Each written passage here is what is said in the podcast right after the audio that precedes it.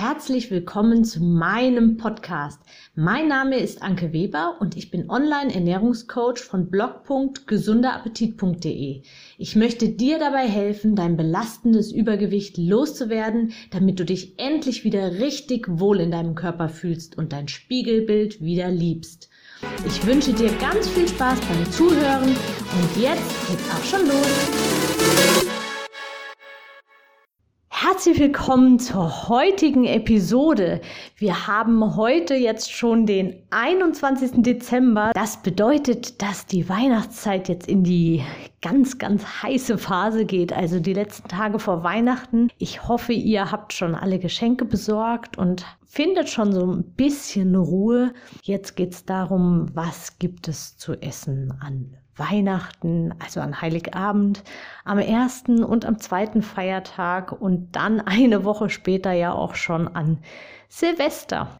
Bei vielen von euch gibt es sicherlich jedes Jahr das Gleiche. Gehört zur Tradition, vielleicht verlangt es auch der ein oder andere in der Familie, vielleicht feiert ihr zusammen mit einer Oma oder mit anderen, die, denen das einfach wichtig ist oder vielleicht ist es euch einfach auch selbst wichtig. Und deswegen möchte ich euch auch überhaupt gar nicht jetzt die Lust auf den Weihnachtsbraten oder, oder die Würstchen mit Kartoffelsalat oder die Klöße oder sonstigen Sachen nehmen. Ich möchte euch einfach heute ein paar Tipps geben, wie ihr die Weihnachtsfeiertage ja möglichst unbeschadet überstehen könnt. Und deswegen lege ich jetzt auch direkt los. Ich empfehle euch, etwas mehr Augenmerk auf euren eigenen Teller zu werfen. Also, wie ist die Verteilung auf eurem Teller? Habt ihr mehr Fleisch oder nehmt ihr mehrere Klöße euch nach oder ist der Gemüseanteil des Rotkraut oder was auch immer mehr vorhanden? An dieser Stelle also meine ganz klare Empfehlung, achtet darauf, dass ihr den Gemüseanteil beziehungsweise ja vielleicht Krautanteil in dem Fall erhöht. Also immer davon am meisten, am besten den halben Teller damit voll. Und beim Fleisch könnt ihr darauf achten oder solltet ihr darauf achten, die Haut ist meistens ziemlich, hm, ich nenne es mal kross und damit auch sehr, sehr fettig und kalorienreich. Da könnt ihr natürlich auch einen Haufen sparen, wenn ihr die Haut weglasst oder einfach nur etwas von der Haut nehmt. Für alle, die, die vegetarisch essen, habe ich natürlich auch ein paar Tipps. Die Soßen, ganz gefährlich immer. Achtet unbedingt darauf, wenn ihr euch Soße nehmt, wie viel Soße ihr euch nehmt. Das sind absolute Kalorienfallen und wirklich, die hauen richtig rein und man denkt, naja, eigentlich habe ich ja so wenig gegessen, aber letztendlich war es dann die Soße, die das Ganze doch ganz schön kalorienreich gemacht hat. Also wenn ihr die Soße selbst macht, könnt ihr darauf achten, dass ihr statt Sahne zum Beispiel Milch nehmt oder statt Milch vielleicht auch einen Teil mit Wasser ersetzt oder auch einfach einen kleinen Teil Frischkäse dazu nehmt. Dann wird es auch ganz cremig und sahnig, aber ähm, ja, ihr spart. Dann geht es weiter mit der Beilage. Also ich meine jetzt sowas wie eben den Klößen. Wenn ihr die Wahl habt und wenn ihr die Wahl euch selbst gebt oder geben möchtet, dann nehmt lieber Kartoffeln als Klöße. Da seid ihr auf jeden Fall besser bedient. Das spart auch nochmal ordentlich Kalorien und ihr habt einfach auch ganz viele Nährstoffe in den Kartoffeln. Also Vitamine und Mineralstoffe und auch komplexe Kohlenhydrate, die auch länger sättigen.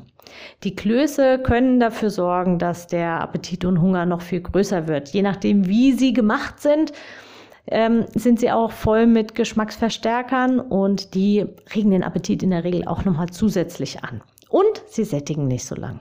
Also, wenn ihr die Auswahl habt, dann bevorzugt auf jeden Fall Kartoffeln als Beilage. Dann kommen wir zum Nachtisch. Der Nachtisch ist auch so eine, ja, so eine fiese, gemeine Sache.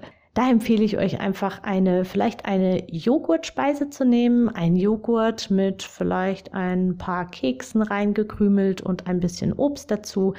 Super leckere Sache. Wenn ihr das dann noch mit Zimt würzt, dann habt ihr wirklich ein wunderbares weihnachtliches Dessert. Ein leichtes weihnachtliches Dessert. Und dann könnt ihr aber auch grundsätzlich überlegen, wie wichtig euch der Nachtisch ist, beziehungsweise ob ihr den Nachtisch nicht auf einen anderen Zeitpunkt verlegt.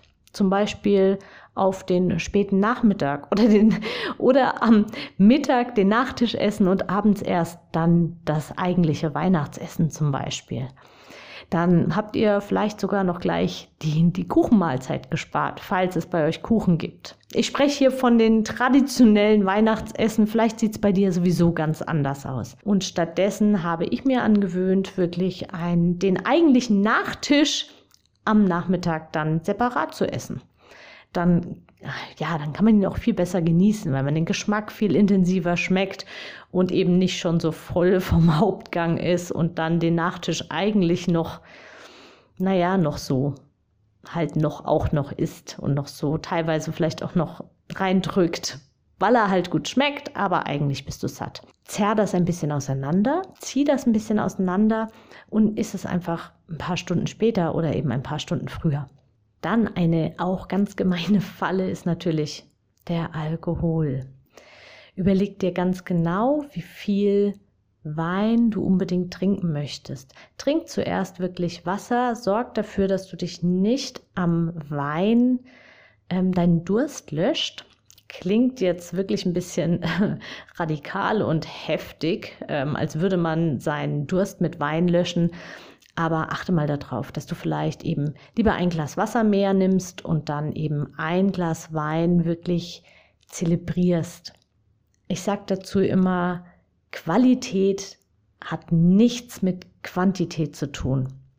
Siehe alles als Sterne-Menü, als Luxusgetränke und dann überleg dir mal, wie es in einem Sterne-Restaurant aussieht. Da sind die Portionen nämlich auch ziemlich klein, aber dafür Deluxe, also ganz besonders.